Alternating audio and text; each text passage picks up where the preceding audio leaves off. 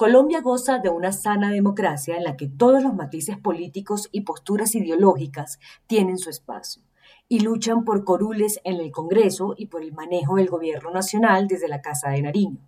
Así ha sido desde hace casi siete décadas cuando sucedió por última vez un zarpazo al voto ciudadano, acción muy común en el incipiente país del siglo XIX. La Colombia de hoy es un ejemplo de contiendas políticas, electoreras y de espacios ciudadanos que legitiman la segunda democracia más antigua del continente, pero no vacunada contra las ideas populistas de izquierda y derecha, que buscan ganarse el favor de los electores con propuestas dañinas, ingenuas o atemporales, casi todas ellas desconocedoras del entorno internacional y de las realidades regionales del país.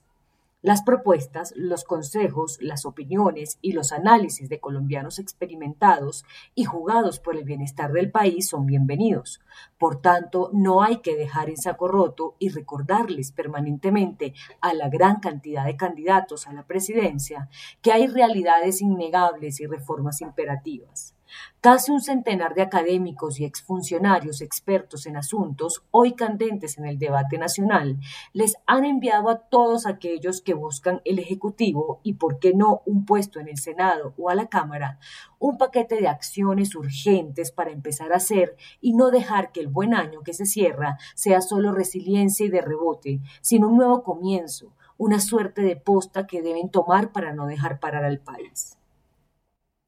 Les preocupa la precaria situación fiscal, el endeudamiento público que supera 64% del PIB, la casi imposible reducción del déficit, la incapacidad de aumentar los ingresos tributarios, entre otras cosas no menos importantes. Pero lo que más llama la atención es la advertencia sobre las expectativas de gasto social, dado los altos niveles de desigualdad, desempleo y pobreza.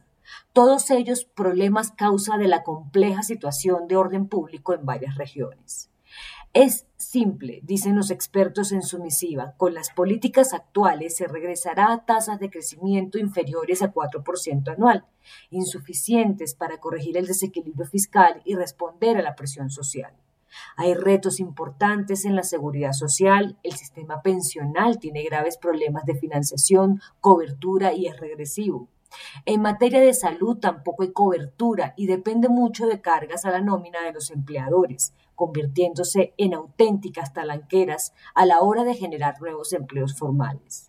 tal como también lo anota Desarrollo en su documento Reformas para una Colombia post-COVID hacia un nuevo contrato social,